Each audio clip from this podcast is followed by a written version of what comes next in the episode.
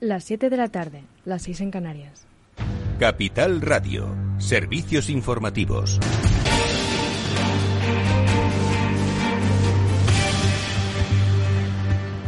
Muy buenas tardes. Los datos de desempleo de agosto reflejan que la Seguridad Social perdió en el mes 118.000 afiliados, la mitad de los que perdió el mismo mes de, de, de 2019 antes del estallido de la pandemia.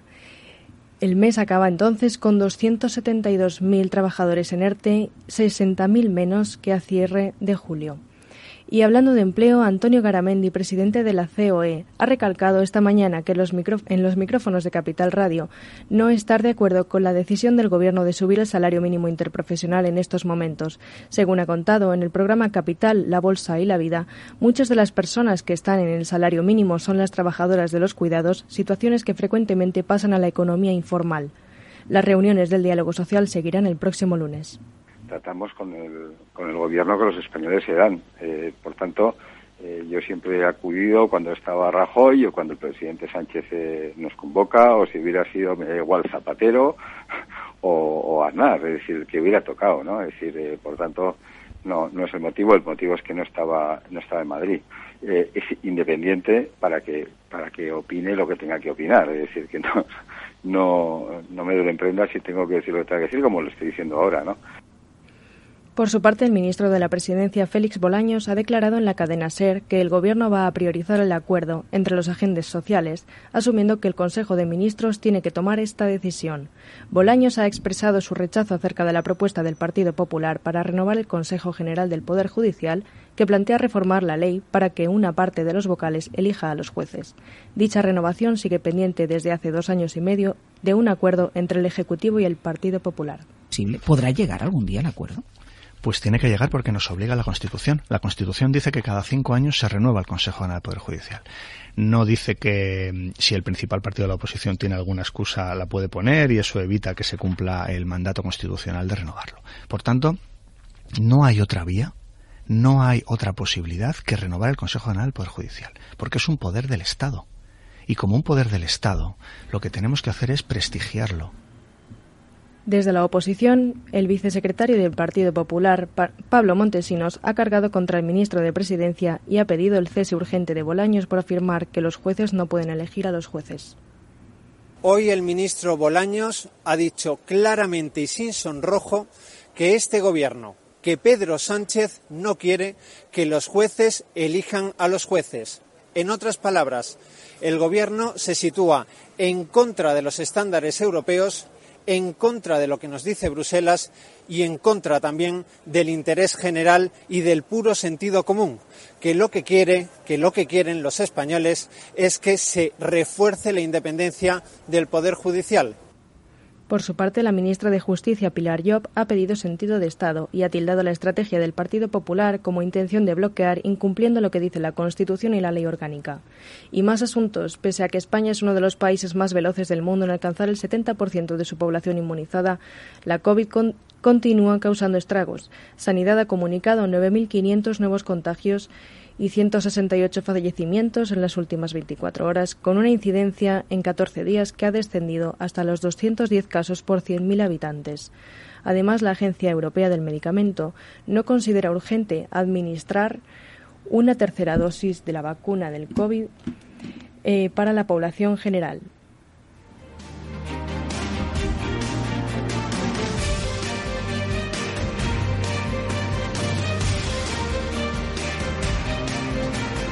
Hasta aquí el boletín informativo de las 7. Más información en capitalradio.es.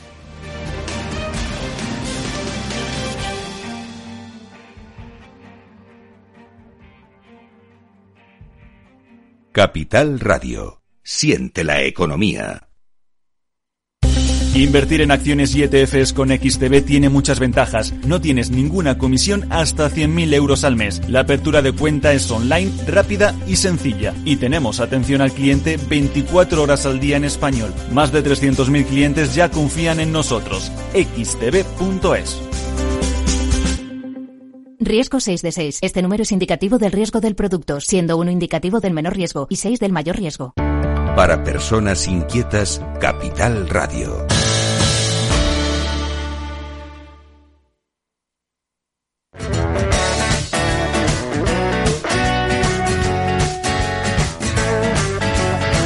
Después del trabajo, After Work, con Eduardo Castillo, Capital Radio.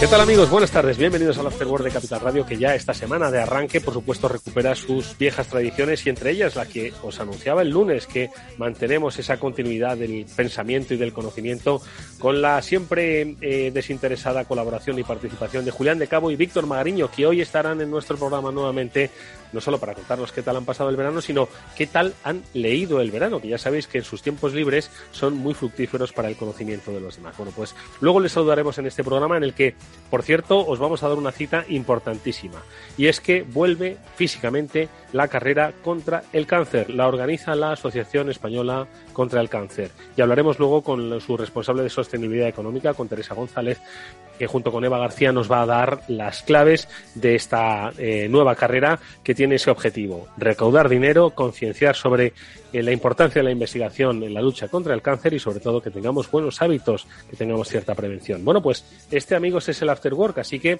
nada más que daros la bienvenida. Comenzamos.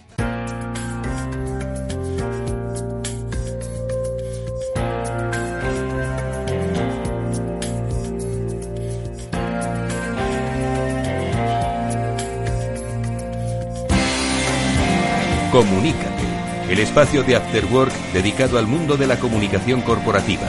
Aprenderás a valorar la comunicación, aumentarás el valor de tu empresa.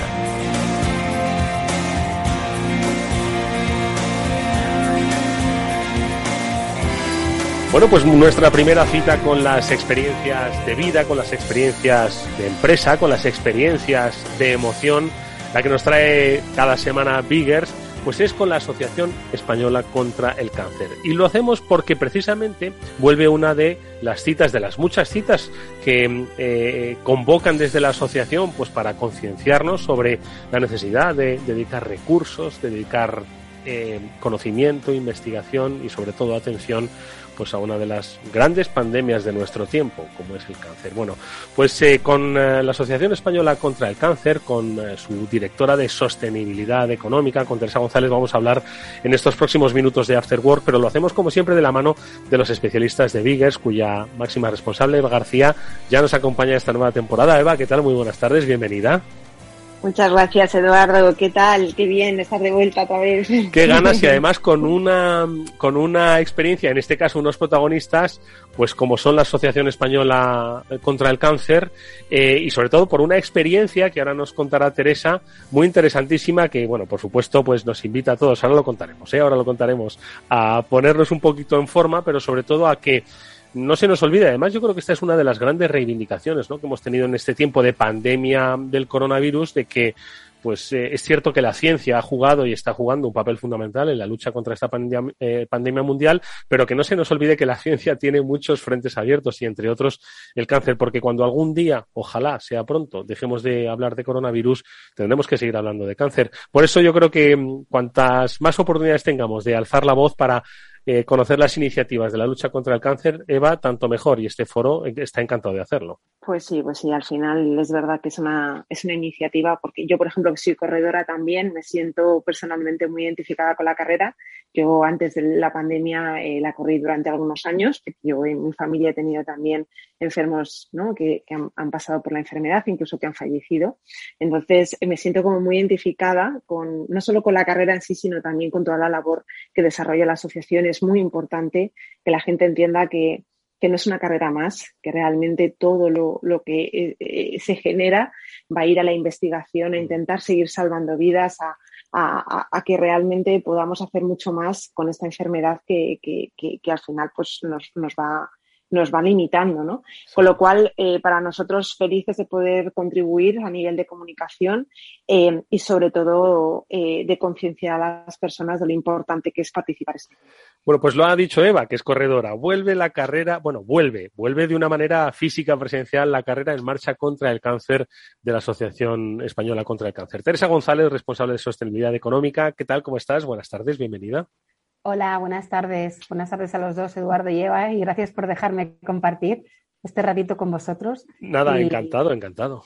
y darnos voz, que yo creo que es súper necesario, ¿no? Que, que, que, aparte de todo lo que hacemos y que hacemos muchas cosas, yo creo muchas desconocidas, sobre todo para mucha gente a la que sí podemos ayudar, pues eh, luego no somos capaces de o no tenemos esa capacidad de comunicarlo. Así que ahí estáis los medios para ayudarnos, ¿no?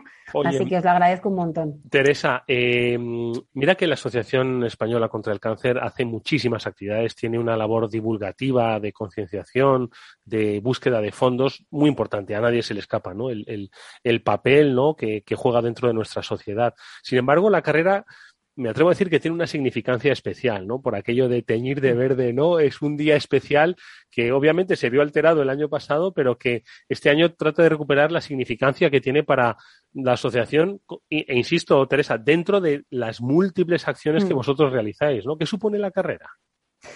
Pues sí, Eduardo, como bien dices, o sea, la carrera para nosotros es más que una carrera. Es verdad que cuando eh, hicimos la primera edición y nos lanzamos a hacer este evento, pensamos, bueno, ¿qué hacemos nosotros, no? Una asociación organizando una carrera, eh, no somos una agrupación deportiva, no. Pero sí que es verdad que, bueno, a raíz de otras carreras que había, la gente nos decía que por qué no había una carrera contra el cáncer. Una carrera contra el cáncer en, no el cáncer de mama, no el cáncer infantil, sino bueno, pues todo tipo de cáncer.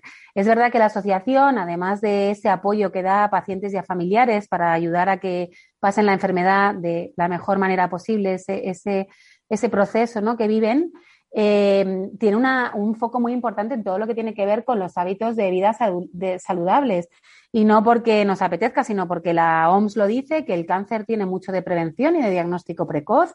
Eh, y que, bueno, el, tener hábitos de vida saludable, pues sí que incide en, la prevención del cáncer y el diagnóstico precoz, en un mejor diagnóstico, un mejor tratamiento y una mejor supervivencia. Con lo cual, la carrera al final, pues viene a unar un poco todo. Es un evento deportivo, es un evento que promueve esa, esa, esa vida saludable, pero también es un evento de movilización social en torno a una enfermedad, pues que como tú bien has dicho, es, eh, bueno, pues era, eh, no me atrevo a decir ya si sigue siendo, ¿no? Pero, pero antes del COVID era el primer problema sociosanitario que tenía en nuestro país, el más importante, por el impacto que genera no solo en el paciente, en los pacientes, sino en la familia, en el entorno. Eh, y bueno, y la carrera una forma de mostrar esa solidaridad por todos aquellos que no pueden correr. La carrera es un simbolismo de lo que supone el paso por el cáncer, es, es un reto de superación es eh, el llegar a la meta eh, acompañado pues de, pues de familia, de amigos, de profesionales. Y luego, por supuesto, eh, tiene un objetivo de recaudar fondos.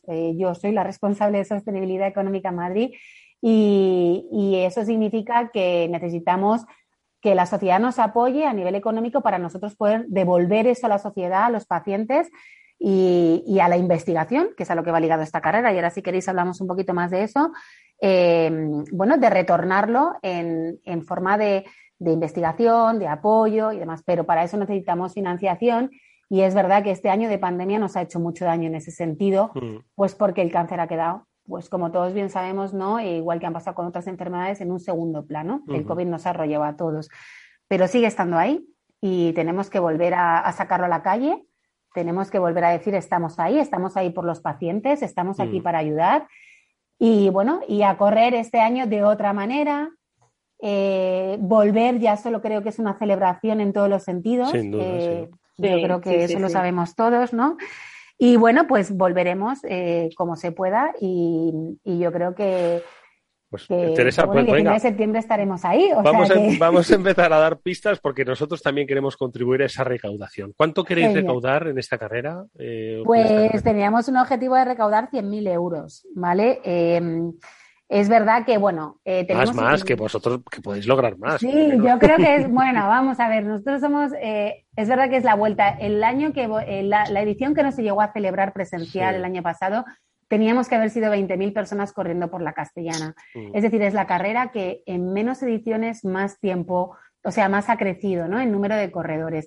Pero sobre todo era una carrera donde corrían pacientes, donde corrían corredores profesionales, donde corrían adultos, corrían personas mayores, corrían niños. O sea, era una carrera para todos, ¿no?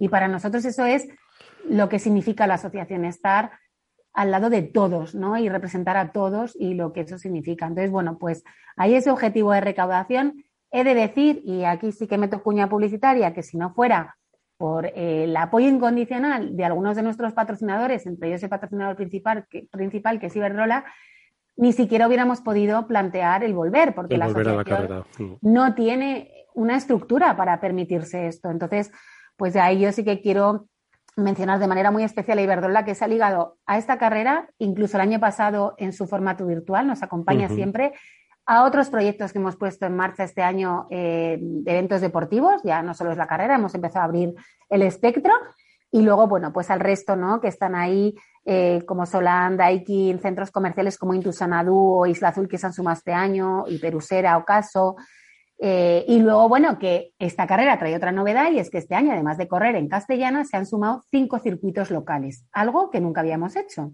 Entonces, la carrera de Madrid contra el cáncer, este año, el día 19 de septiembre, se correrá en la castellana, pero también se correrá en Alcobendas, en Pinto, en Móstoles, en Tres Cantos y en Aranjuez. O sea que bueno, yo creo que, va a ser. Ha, evolucionado y ha crecido en realidad. Una carrera, vamos a recordar, Teresa, el próximo día 19 de septiembre a las 9 de la mañana, ¿vale? Eso creo que septiembre en Madrid es muy agradable para correr, a no ser que haga estos días, pero bueno, nos da igual, porque para luchar contra el cáncer llueve o truena, nos, dé, da exactamente igual. Nos ponemos un chubasquero que se puede correr igual. Entonces, a ver, ¿cómo hacemos? ¿Cómo hacemos para que la gente pueda participar? Has dicho que en Madrid se puede correr por la castellana, que son 5 kilómetros en esta ocasión, ¿no? O sea, habéis reducido un poquito el, recorrido. ¿Y cómo, cómo eh, va a participar la gente? ¿no? Pues por aquello de, oye, ¿cómo es presencia física? ¿Cómo nos vamos a separar? ¿Cómo lo habéis pensado? Sí, sí, bueno, esto vamos muy de la mano de la Dirección General de Salud Pública, de la Dirección General de Deportes del Ayuntamiento de Madrid, que también les doy las gracias infinitas porque nos ayudan un montón. Entonces, este año lo que hemos hecho es sacrificar recorrido por asegurar, eh, por dar seguridad a la carrera. Es decir, no puedes meter, obviamente, el número de personas de plazas ahora mismo estamos en torno a unas 5.000, si no hubiera em, indicaciones contrarias, pero con salidas consecutivas, no pueden salir todos a la vez. Para eso hay que dejar espacios y por eso no se pueden hacer dos recorridos. Entonces nos hemos tenido que ir a un único recorrido de 5 kilómetros eh, da igual porque se corre más deprisa y se hace Que no está nada mal, ¿eh? que 5 kilómetros a muchos nos cuesta un poco, o sea que está muy 5 kilómetros por la castellana, eh, eso sí, la castellana es nuestro sitio y ahí vamos a estar. Y entonces ese circuito es presencial para los 5.000 primeras personas que se apunten. A día de hoy llevamos casi la mitad de plazas cubiertas. Y es un circuito para mayores de 14 años, ¿vale? También este año se ha, se ha, suprimido la parte infantil porque creemos que hay que volver, pero hay que volver eh, con calma, y, ¿vale? y con ciertas medidas de seguridad. Eh, a partir de ahí, en los circuitos locales, eh, cada circuito local, en función del ayuntamiento, que los ayuntamientos que también nos han apoyado, en principio también se abren 500 plazas para correr en esos circuitos locales, salvo en Alcobendas que se abren 1000. Recordamos, Alcobendas que se abren 1000 Móstoles, y luego Tres Cantos, Pinto, y Aranjuez, ¿no? Y Aranjuez. Con, bueno, Aranjuez creo que es espectacular además el recorrido que nos han hecho. Yo, decir, no, no es que tenga nada contra Tres Cantos, Pinto, Móstoles. Tres Cantos nos cae muy bien, además hemos hablado mucho con su alcalde, pero Aranjuez es Aranjuez, ¿eh? correcto. Aranjuez, nos van a dejar pasar por todo el tramo de, bueno, ha habido que hablar con patrimonio, pero por delante del palacio, o sea, creo que ah, va a ser espectacular. Sí, muy bonito. Y luego, para todos aquellos que se queden sin plaza o que les dé mm, un poco de todavía respeto ir a un evento así, ¿no? Eh, te puedes apuntar igual, recibir tu camiseta, colaborar y tienes una app que te vas a descargar, es lo que hemos llamado la carrera en, recorrido libre, en circuito libre, y tú vas a poder, hay gente que me, bueno, de hecho, eh, tenemos hasta gente de fuera de España, ¿no? Que nos ah, está diciendo, ¿podemos correr? Sí, se puede correr este año todo el mundo puede correr porque éramos conscientes que las limitaciones de aforo había que, bueno, pues dar también unas alternativas. Y, bueno, y eso es un poco la y, pero, y, la, cuéntame un poquito más de esta, de esta carrera virtual, Teresa. Es decir, yo me descargo, me inscribo, me descargo la aplicación, la app en mi móvil eh, recibo mi camiseta verde, por supuesto, y entonces yo lo que hago es correr por mi cuenta, pues yo igual estoy en un pueblo de Cáceres o igual estoy en Madrid, pero quizás en otra zona, ¿no? Porque entonces, y yo pues cojo y corro mis cinco kilómetros. Eso es. Y la app lo registra. Con mi camiseta verde, ojo. con tu camiseta verde y además te haces una foto, lo subes, dejas tu marca por, porque este año es nuestro hashtag, hay que dejar marca contra el cáncer y dejar, eh, pues dejo mi marca por Y, nada, esa app, efectivamente, en el momento que te inscribes, te descargas la app. Puedes entrenar eh, hasta incluso el día de la carrera. Y el día de la carrera, cuando tú le des al voy a correr, tus cinco kilómetros, eso se, registrará como tu distancia. Habrá una clasificación para todos los que han corrido en cada carrera presencial y una clasificación para los que corran en circuito virtual. Eh, entonces, bueno, yo creo que este año, vamos, no hay forma de no participar. Vamos, exactamente. Yo, escucho una cosa, yo me voy a apuntar, me voy a apuntar. Hace tiempo que no corro, ¿eh?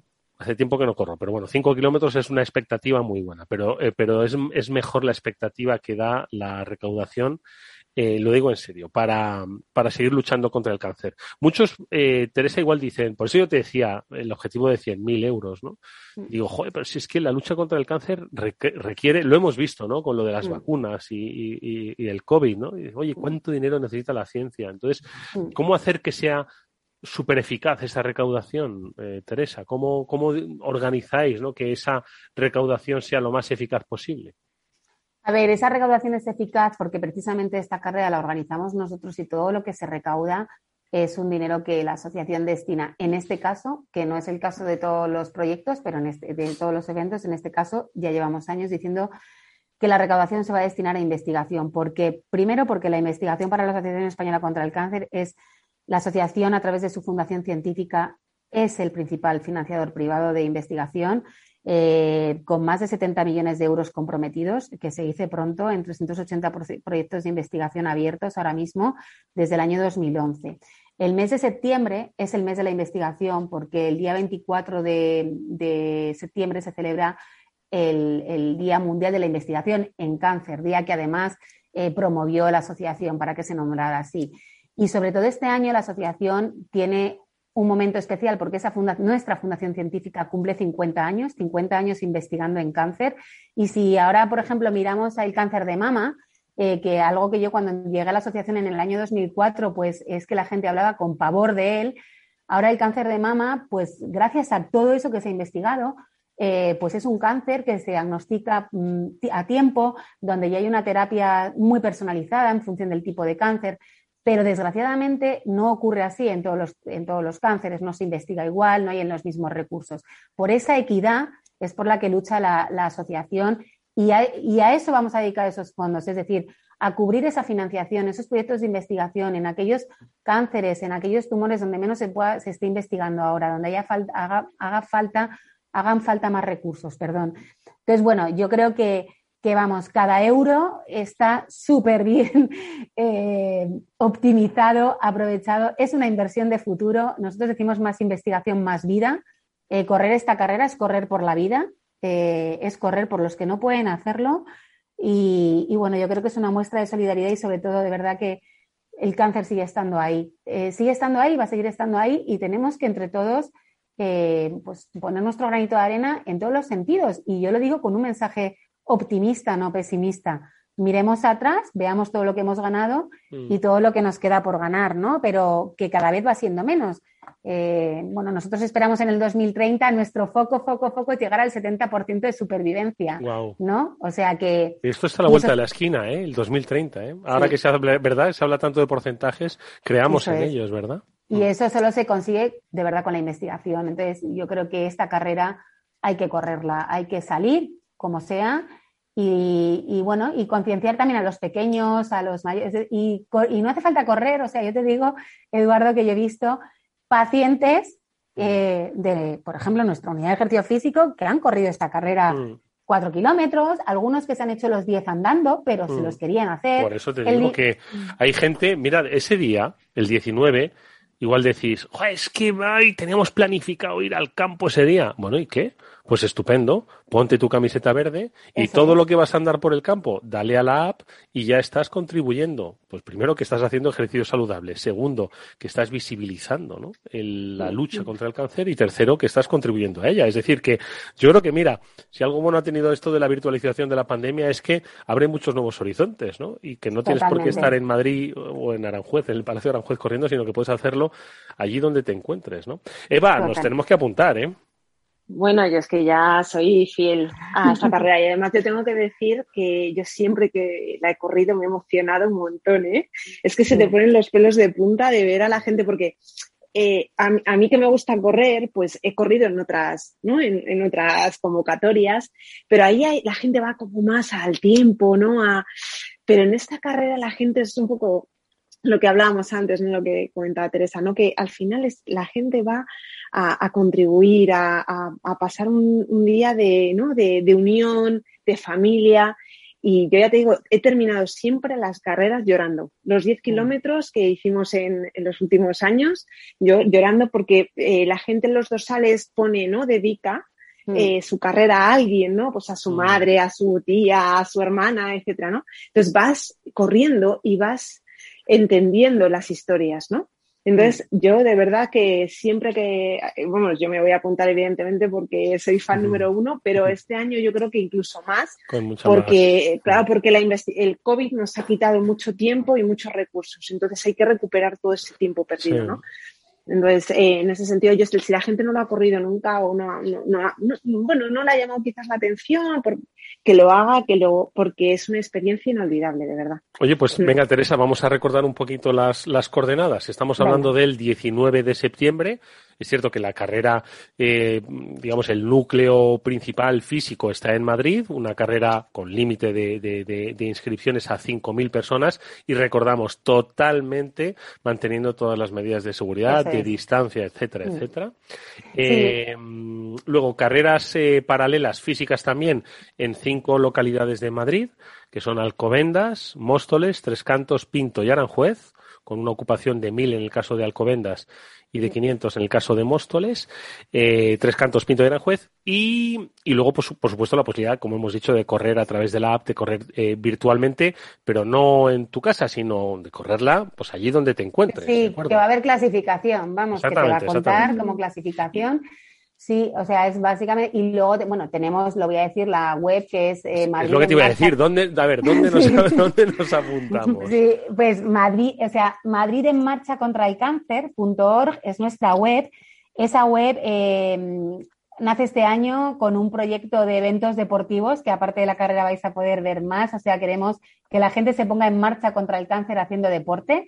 Eh, la carrera, por supuesto, es nuestro, nuestro evento estrella, pero a eso se ha sumado ya eh, bueno, ya se celebra un torneo de pádel, pero el próximo 3 de octubre, que también os invito a curiosear, por lo menos tenemos un, el primer Trail Cáncer por la Sierra de Madrid, un reto deportivo también en equipos, muy chulo, eh, diferente, o sea, lo que hemos intentado es hacer cosas diferentes. Entonces, en esta página Madrid en marcha contra el cáncer.org, eh, pues tenéis el evento de la carrera y a partir de ahí los diferentes circuitos a los que te puedes inscribir, al de castellana, al de, al de, de, adultos o al de Tres Cantos, al de Aranjuez o al circuito virtual, al que tú consideres. Y luego, eh, para el caso de castellana, la gente que eso también lo voy a decir aquí un pelín como novedad de que vaya a correr a castellana, haremos también con todas las medidas de seguridad, por supuesto, una mm, feria del corredor los días 16, 17 y 18 en el espacio MEU de la estación de Chamartín, que también han querido colaborar. Es un espacio chulísimo, la verdad. Y, bueno, eh, eso para los que van a correr en castellana presencial. En las locales se irá informando sobre los diferentes sitios donde se pueden ir a recoger los dorsales. Y luego los que van a correr la carrera virtual, pues podrán er, elegir, eh, bueno, pues ir a recogerlo o que se lo manden a casa, ¿no? Pero las presenciales sí que hay que ir porque eh, las últimas noticias que tenemos es que una de las cosas que para cumplir protocolo COVID es que en el momento de recogida el dorsal pues habrá que acreditar o estar vacunado o haber hecho un test de antígenos mm. o una PCR en la 72 Sí, que no somos un que no somos un riesgo. Eso mm. es, eso es. Y luego en el día de la carrera, pues lo que te comentaba, salidas consecutivas, eh, no va a haber aglomeraciones, un único recorrido donde no se junta la gente. Hemos evitado, hemos quitado, hemos tenido que suprimir entrega de premios por, por, este motivo, porque al final genera esa aglomeración. Buscaremos el momento de entregar esos trofeos en otro momento, probablemente en nuestro espacio activo contra el cáncer de Madrid. Pero bueno, hemos preferido no, no correr riesgos y luego, bueno, pues, eh, pues ya luego, pues con gel, con toma de temperatura, las salidas, pues lo que están haciendo otras carreras, que yo creo que ahora tenemos varias en Madrid, y bueno, y luego cada uno yo creo que con la responsabilidad de saber que va en condiciones de ir y de no, no, ir con síntomas, por supuesto, ni nada parecido.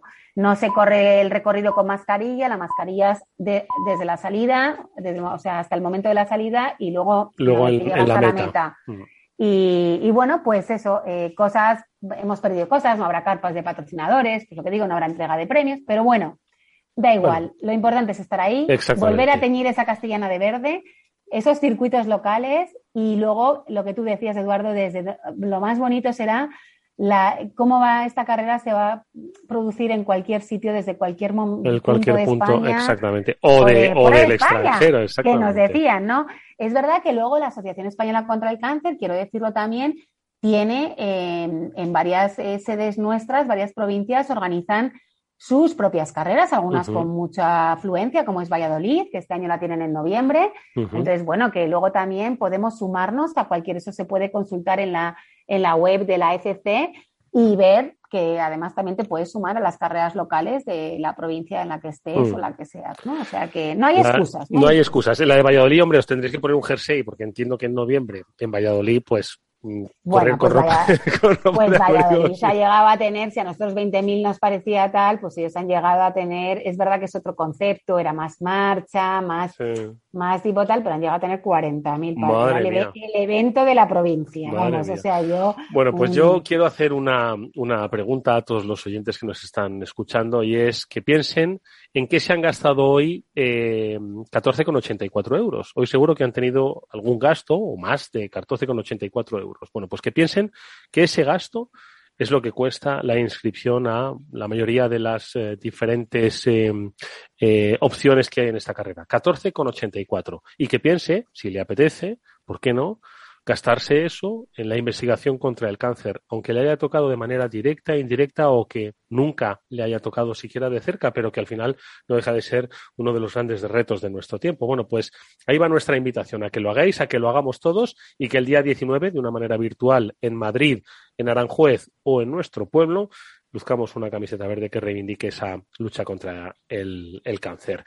Eh, Teresa, muchísimas gracias por toda esta información detallada. No sé dónde nos veremos, si en la castellana, si en Aranjuez o yo me iré por libre, igual por la vergüenza me voy por libre para ir andando, Vamos, ¿eh? yo, a mí me va a tocar estar, yo creo que en castellana, pero vamos, avisadme que vamos, que vamos a seguir a los dos, ¿eh? O sea, mejor a Eva, mejor a Como vayas a Aranjuez, avísame que allí te reciben con ah, brazos abiertos y Eva, si vas, si vas a castellana donde vayas, que pues sigan ahí. Seguro en castellana, sí, sí, yo iré a castellana. Por supuesto. Y Eduardo, Eduardo se vendrá a castellana, no te preocupes. Yo también ya... voy a castellana. Yo pues también voy a castellana. Ahí os espera a los dos y y, nada, y animando. Y efectivamente, Eduardo, muchas gracias. Y bueno, decir que, que, estás colaborando, pero que además se llevan una camiseta este año exactamente, chula, ¿eh? O sea que. exactamente. Ese sí que es un buen equipo, el, el que lucir la camiseta. Teresa, Teresa, González es la responsable de sostenibilidad económica de la Asociación Española contra el Cáncer. Gracias, Teresa. Mucha suerte con esa recaudación. Que, las, que la tripliquéis si es posible. Y que nada, que eso, que nos vemos en la carrera. Y por supuesto, que a Eva García, CEO de Biggers. Gracias, Eva tú y yo sí que nos vamos a ver en castellano, ¿vale? Sí, sí, sí. Gracias, Eduardo. Un abrazo, hasta pronto. Gracias, hasta luego. Hasta luego. After Work, con Eduardo Castillo. Si inviertes en bolsa, esto te interesa. XTB tiene la mejor tarifa para comprar y vender acciones y ETFs, cero comisiones hasta 100.000 euros de nominal. Si inviertes en bolsa o quieres empezar, más sencillo e imposible. Entras en xtb.es, abres una cuenta online y en menos de 15 minutos compra y vende acciones con cero comisiones. Además, la atención al cliente es en castellano y está disponible las 24 horas al día. ¿A qué estás esperando? Ya son más de 300.000 clientes los que confían en xtb.es. Riesgo 6 de 6. Este número es indicativo del riesgo del producto, siendo uno indicativo del menor riesgo y 6 del mayor riesgo.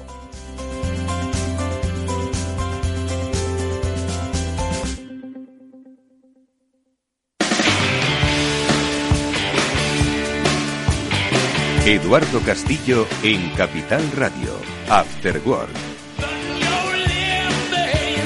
Bueno, pues ya llega ese momento, como decía al principio del programa, de compartir conocimiento, el que siempre nos ofrecen Julián de Cabo, Víctor Magariño, a los que ya pasó a saludar. Da la sensación los veranos de que ha pasado un año y en realidad solo han pasado 20 días, pero bueno, es una alegría volver a verles. Julián de Cabo, ¿qué tal? Muy buenas tardes, ¿cómo estás? Pues muy buenas tardes, Eduardo, y buenas tardes, Víctor. Aquí feliz de, verte, pese a la vuelta a la estepa, que siempre es un horror cuando uno se ha pasado un mes en Cádiz disfrutando de, otras latitudes. ¿Verdad? Tan largo y tan corto al mismo tiempo. Víctor Magariño, ¿qué tal? Buenas tardes, ¿cómo estás?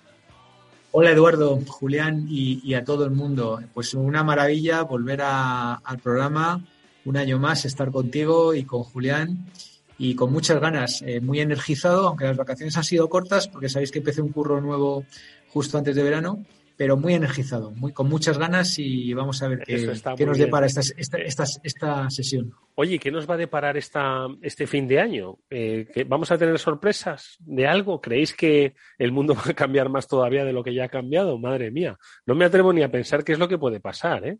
¿Os atrevéis o no? No. Hombre, a ver, Eduardo, es un poco una cierta sensación de déjà vu. Uno vuelve de vacaciones y se encuentra con los rumores sobre el nuevo iPhone, que llamarlo nuevo es por decir algo. O sea, por una parte tienes una cierta sensación de todo vuelve a empezar, por otra parte te encuentras con multas a casco porro por temas de privacidad a izquierda y derecha, lo cual sí que parece que hay un cierto indicio de cambio ahí. Y bueno, poco a poco, ¿no? Pero, pero supongo que sí, que veremos cosas interesantes siempre porque esto es un no parar, ¿no? Mira, yo creo, Eduardo, nadie lo sabe, ¿no? Porque vosotros parecía... bueno, sí, hay que, hay que poner un poquito el comentario modesto, ¿no? Pero sí que es verdad que cuando, cuando ya parecía que es imposible que esto vaya más rápido, pues todavía hay un apretón, ¿no? Y todavía hay un apretón y, y, vamos a ver hasta cuándo el ser humano es capaz de, seguir aguantando los apretones, ¿no? Eh, o sea, este, este último año y medio pues mm, parece increíble, pero yo creo que todos hemos sido más productivos. O sea, eh, yo, yo hoy, de verdad, pero back to back, no sea, una reunión detrás de otra. Eso eh, en el antiguo mundo era imposible porque tenías que desplazarte, porque tenías que esperar en una sala de espera, el, comprador no estaba y demás. Eh, yo, he pasado horas y horas y horas pues en salas de aeropuertos, en salas de espera, volando, y eso ha desaparecido. Ahora el que llega un minuto tarde a una reunión ya, ya le miran mal, oye, que ha pasado solo 30 segundos, ¿no? Eh, yo no sé vosotros, pero de verdad yo veo la gente súper, ultra, mega productiva. Cada vez es más difícil desconectar. Eh, eh, la, gente lo intenta. Yo ahora eh, se ha puesto de moda el tema de los WhatsApps. Yo, yo lo, tenía, pero digo se ha puesto de moda porque, porque yo estoy en 30 grupos ¿Pero en qué sentido, Víctor, el WhatsApp? Yo estoy en 30 grupos de WhatsApp de la, de la empresa nueva. Entonces, te ataca, antes te atacaban por mail y te atacaban llamándote. Ahora te atacan por mail, llamándote, por el chat de la compañía, por WhatsApp, eh, o sea, es que tienes que estar con tres devices ahí al, al, retortero, ¿no? Y, y, no te queda otra, porque, ¿sabes? Hay, hay cosas en, cada, en cada tal. Luego, además, Julián, que le gusta lo del Telegram y, lo del eh, Messenger y tal, yo no quiero, menos mal que yo ni estoy en Facebook ni en Instagram. No me quiero imaginar cómo sería mi vida si me meto ahí. O sea, es que me muero. no, muy, muy acelerado todo es que tú te has metido ahora en una compañía de millennials. Los que no hemos salido de ahí en nuestra vida es lo que hemos vivido de forma natural. O sea, mi, vida es un frenesí de mensajes por tierra, mar y aire y al final aprendí a sobrevivir. Pues luego están los canales de comunicación y cooperación interna que son para echarles de comer aparte. En fin, está, pero, pero se puede descansar y se puede desenganchar. Yo me he pasado todo el mes de agosto básicamente haciendo pedorreta a todos los dispositivos electrónicos cada vez que sonaban Supongo que es cuestión de ir cumpliendo años. Claro, si, hubiera tenido 20 menos y hubiera estado más en primera línea no me lo hubiera podido permitir, pero yo sí que, sí que he desconectado, a pesar de los millennials con los que trabajo, y ahora ya retomo y bueno, sí, mi, teléfono pita y el iPad pita y el ordenador personal pita y el móvil pita y todo pita a mi alrededor y en ocasiones pita todo a la par porque cuando trabajas en ecosistema Apple y te entra una llamada, te pita el iMac a la par que te pita el MacBook, a la par que pita el iPad y es como, como el smartphone. Dios mío de mi alma, ¿no? De todas formas. Mira, contaba Víctor, describía una situación que estoy seguro que muchos de nuestros oyentes pues se sienten identificados, ¿no? Han, han, han eh, bueno, cambiado la presencialidad por una ultraactividad virtual, ¿no? Entonces, eh, yo creo que es, muy interesante, ¿no? El hecho de que de que ahora pues no se pierda tiempo, como dice Víctor, en aeropuertos, en esperas, en reuniones, en cuándo quedamos, porque no encajaban, ¿no? Porque tardabas mucho, muchas reuniones no se producían porque como tenías una reunión, luego ibas a tardar en llegar a la siguiente y no te iba a dar, así que se ponía para el martes. Entiendo que ahí se ha logrado mucha eficacia. Sin embargo, eh, eh, también hay que entender que de la misma forma que aquellos que defendían el teletrabajo dice ya, pero es que eh, al final trabajando en equipo físicamente las ideas fluyen, es decir, fluyen a veces mucho mejor que estando todos en remoto, ¿no?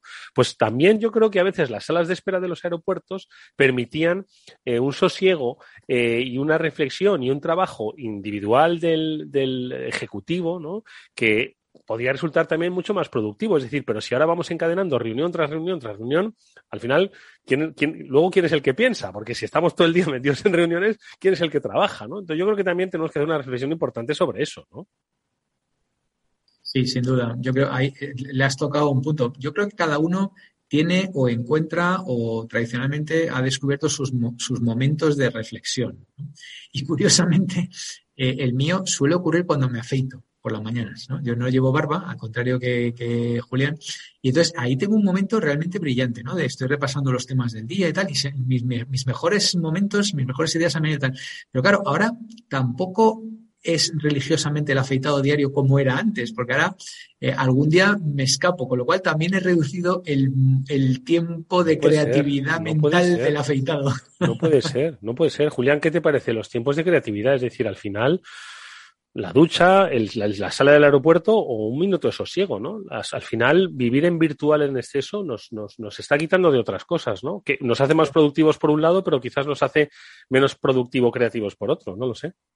Pues mira, Eduardo, eso como, como yo ya voy de vuelta y eso, o sea, yo me llevo digitalizando una pila de años, no sé si para mi suerte o mi desgracia, eso que estaba contando Víctor ahora me recuerda a una charla que nos dio un sueco de una compañía que no recuerdo ahora mismo cómo se llamaba, muy en los albores de la época de Internet, cuando alguien te podía llegar a cobrar 250.000 pesetas, porque era en pesetas, por un banner, ¿eh? que, que, esas cosas wow. yo las he vivido y las he visto, es que no había quien los hiciera, Eduardo, por lo cual el que sabía wow. hacer un GIF animado te podía cobrar cuarto, son al cambio 1.500 euros por un, por un banner, ¿no? que eso se llegaba, se llegaba a cobrar sin problema. Y hubo un sueco que nos dio una charla hablando de la velocidad del cambio y de cómo la tecnología estaba haciendo que todo fuera mucho más rápido y no, nos hacía reflexionar sobre cuándo, cuál fue el último lugar donde usted tuvo una buena idea relacionado con su negocio. Te decía, seguramente la última vez que tuvo una buena idea relacionada con su trabajo no fue ni en la oficina, ni en el curso de una reunión, ni en ningún lado relacionado con eso, sino que probablemente se le ocurrió en la ducha, se le ocurrió según se ha afeitado, se le ocurrió dando un paseo por el campo, ¿no? Lo cual demuestra que algo estamos haciendo muy mal porque la oficina se ha vuelto un lugar donde devolver pelotas como si fuera uno, o sea, la pantalla se ha vuelto una especie de frontón digital donde uno pelotea con otro que intenta poner el último WhatsApp para quedar por encima de uno y dejar rastro digital de que alguien tomó o no tomó una decisión, porque a veces lo digital, o sea, es que me pilla muy mayor. Eduardo, yo te podría contar una maldad que... ¿Puedes contarla o no? Sí, puedo contarla Venga, y espero, Omitimos espero, nombre. Luego, luego cuento yo otra. Espero, espero que, el, que el afectado no lo recuerde o no esté oyendo la emisora, espero que no, ¿no? Tuvimos en Terra un chico, no diré cuál era su posición, de los que sufría mucho porque no participábamos en tantas reuniones presenciales como en cualquier otra compañía, con lo cual era de los que cada vez que emitía un informe copiaba a toda la organización empezando por mí, que estaba como cuatro niveles por encima de él y a quien no me, o sea, no me importaba absolutamente nada las cosas que este buen hombre hacía. Y además tenía la feísima costumbre, que era algo que iba completamente contra la etiqueta digital en aquellos días, de poner una cosa que era el acuse de recibo de lectura. Madre mía. Quería saber si habíamos abierto el mensaje y si habíamos leído el mensaje. Lo que él no supo nunca, porque su habilidad digital no llegaba a tanto, fue que yo tenía configurado mi correo de forma que evitaba dar acuses de recibo, pero sí podía hacer una canallada, que era borrar el mensaje.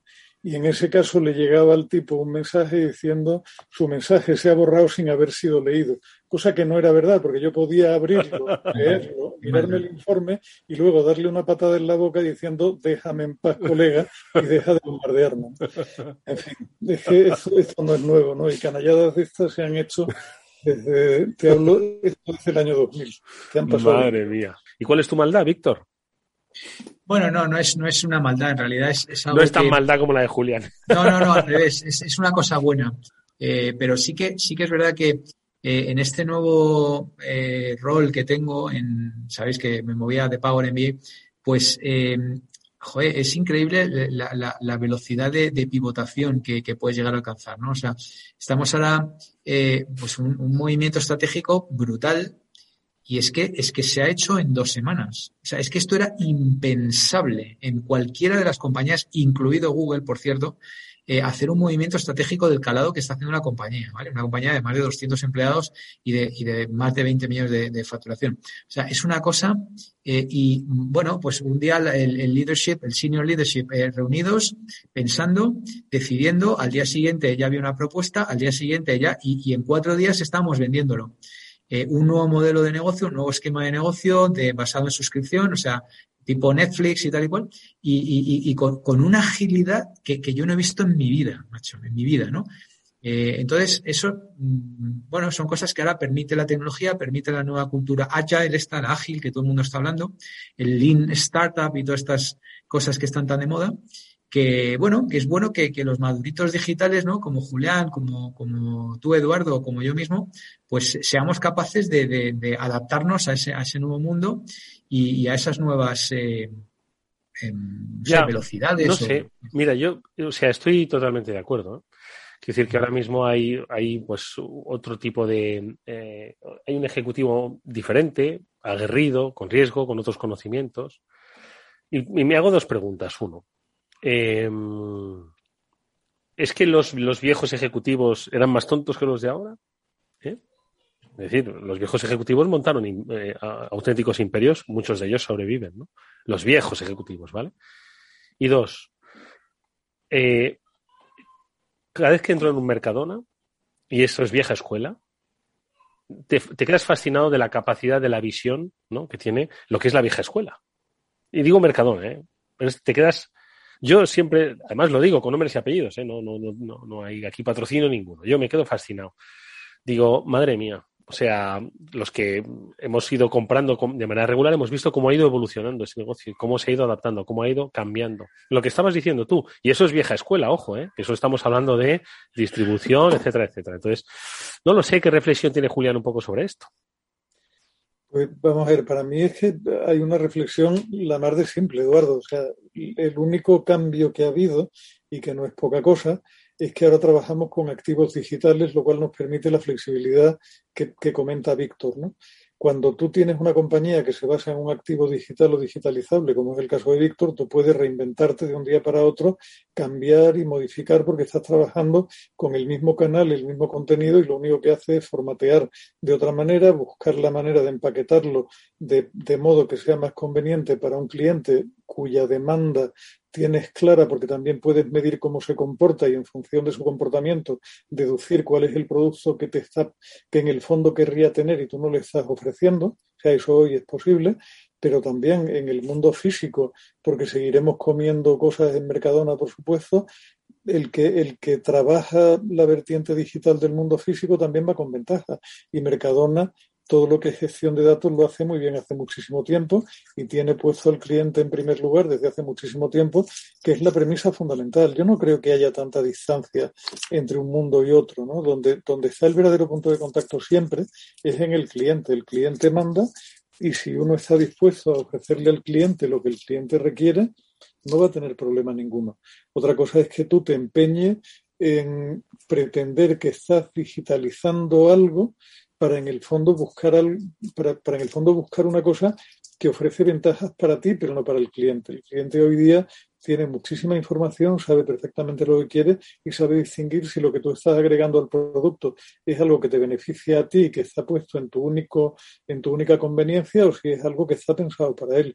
Si estás en el segundo caso, te va a ir bien porque los clientes hoy día agradecen a las empresas que les siguen y que van por delante y que están pendientes de sus necesidades y rechazan completamente a compañías que pretenden hacerlo de siempre y encima contarle al cliente que se están esforzando mucho por luchar contra el medio ambiente, mejorar el planeta y la madre que parió. Mire usted, no, y además de, no hacerlo me está mintiendo, con lo cual no es que no le vaya a comprar esa, es que no le voy a comprar ninguna otra a partir de ahora. El cliente hoy día está muy bien informado, lo tiene muy claro y no te pasa una, macho, no te pasa una.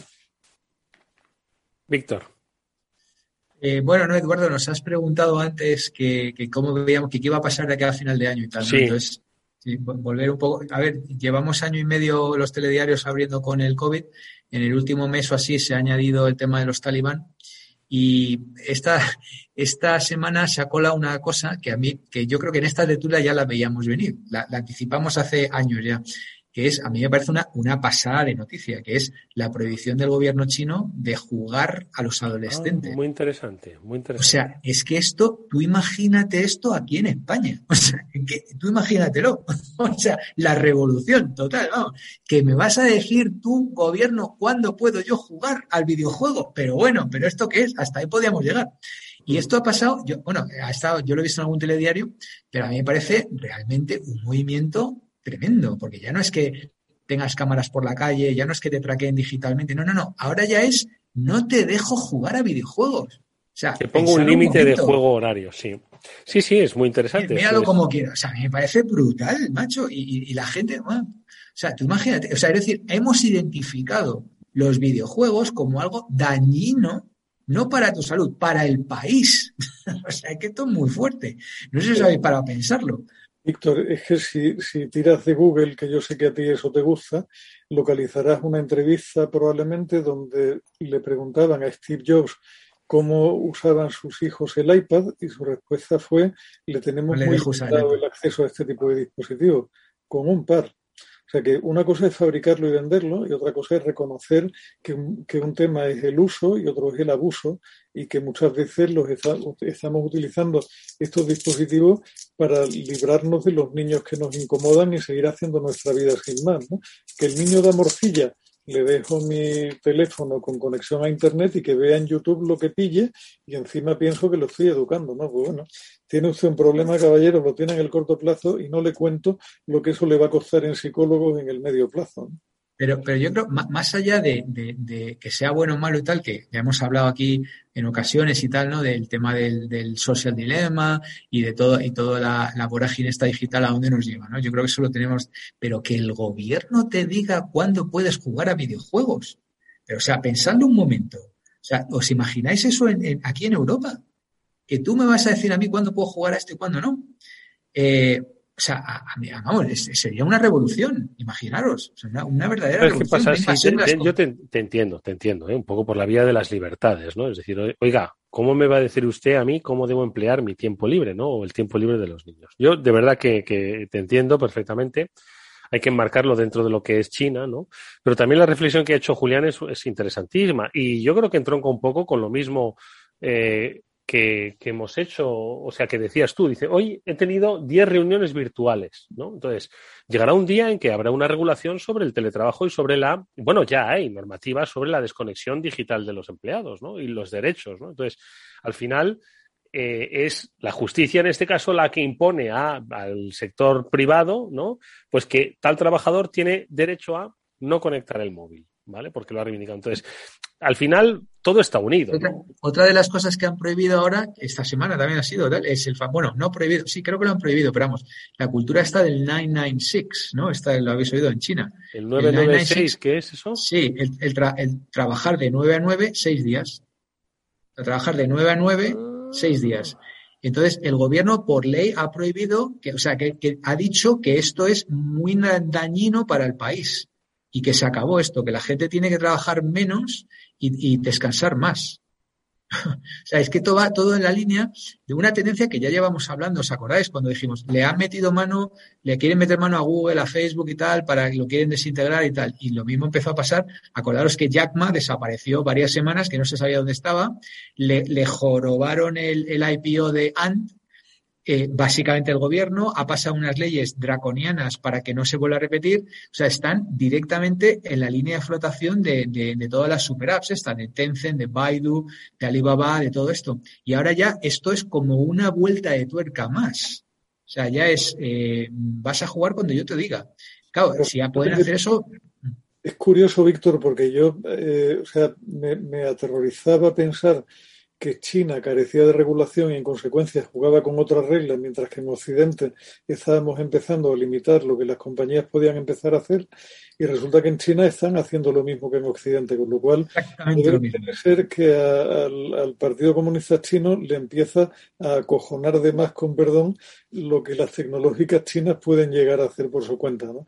que es para pensárselo. O sea, quiere decir que a lo mejor en Occidente no íbamos tan desencaminados. Yo, yo hice un poco como, como Jobs. O sea, en mi casa el router se cortaba a una hora determinada, los dispositivos estaban capados y mis hijos podían navegar o no, según yo estimara que tenían razón para hacerlo o no, y hacer puñetas. Si es que, es que al final hay que, hay que educar, macho. Y yo, yo creo que, que demasiados padres están hoy haciendo outsourcing de la educación en YouTube y en Wikipedia sin tener ni puñetera idea de qué es lo que se dice en YouTube, en Wikipedia, y mucho menos criterio para evaluarlo. ¿no? A mí me, la verdad es que acojona un Pero eso está claro, pero que, pero que ahora llega el gobierno y te diga, no, voy a ejercer de padre. ¿Sabes? Como tú no, has ejercicio, ahora voy a ser. Lo que, está, lo, que, te está, diciendo el gobierno en el fondo es mucho más triste. Ya que usted no ejerce de padre, voy a hacer yo de padre. Pero ahí tienes a, a Mr. Zuckerberg con su metaverse. ¿Sabes? Que este está absolutamente convencido de, la creación del mundo paralelo, que ya lo sacó Julián, si no recuerdo, antes de verano. Pero yo creo que en este verano se ha concretizado más. O sea, este va a por todas. Un, universo paralelo donde vamos a tener avatares, donde vamos a poder estar sentados virtualmente al lado de gente que está a miles de kilómetros y charlando con ellos y tal. O sea, y, este lo tiene claro, que, que vamos por ahí. O sea que por un lado ves el control, el hay que cortar esto, ¿no? Hay que tame the internet, ¿no? Hay que, hay que tamizar un poco el uso. Y por otro lado ves otros que están convencidos de que cada vez más, cada vez más, ¿no? Y entre medias está por ahí Elon Musk con sus, con sus ah, eh, amenazas, eh, eh, ¿cómo es esto? De, de, contra la inteligencia artificial que nos va a comer el mundo. Yo vi un vídeo el otro día que, vamos, es, es realmente eh, brutal, ¿no? O sea, el tema, no es la primera vez que hace esto, pero, pero es tremendo verlo. Te digo una cosa, en cuanto el, el ¿cómo es el metaverso? ¿Cómo es el, el lo de metaverse, el metaverso? Eh, gafas de realidad virtual y a vivir en paralelo y sin ningún problema, como una película que se llama Los Sustitutos, que seguro que habéis visto, que venía a ser eso, sí, algo así. Pero fíjate, Eduardo, yo, yo, y vuelvo vuelta la burra al trigo, porque al final es que uno termina donde termina siempre. Lo que es una tristeza es que este tipo de debates no se tengan en el Parlamento Europeo o en el Parlamento Nacional y se esté pensando realmente en cómo poner un marco lo menos, lo menos lesivo y lo menos regulatorio y lo menos intervencionista posible que permita que se pueda formar a los hijos en un equilibrio razonable y en un buen uso de la tecnología. O sea, que es lo que yo creo que falla. O sea, tenemos una generación de padres que no son nativos digitales intentando formar a unos hijos que sí son nativos digitales en unas herramientas que los hijos conocen mucho mejor que ellos. Y eso es muy complicado y en la escuela yo creo que la mayoría de los, de los maestros no están preparados para, para suplir a los padres en ese territorio, ni muchísimo menos. Con lo cual, o alguien hace algo o esto tiene pinta de que va a terminar regulín. Bueno, pues nos eh, tenemos que despedir, amigos, dando las gracias, por supuesto, a la tecnología y al mundo digital que nos ha permitido hacer este programa. ¿Y, los libros, Eduardo, qué? ¿Y los libros qué? Hoy vamos a hablar de libros. Hoy ha sido lo digital lo que nos ha vuelto a acercar a nosotros con nuestros oyentes, ¿eh? con Julián de Cabo, con Víctor Magariño y con todos los que formáis parte de la comunidad del Afterwork, que como siempre ha sido un placer volver a, vernos después del verano. Gracias Julián, Víctor, estaremos un ratín más tiempo la próxima vez, ¿vale? Si es posible. Fuerte abrazo y hasta muy pronto. Tendremos a tu llamada, Eduardo. Amigos, nos despedimos hasta el lunes que volveremos con más Cyber After Work, ya sabéis, el espacio de ciberseguridad de Capital Radio. Os dejamos con esta sintonía que Néstor Betancor nos pone para todos. Hasta entonces, adiós.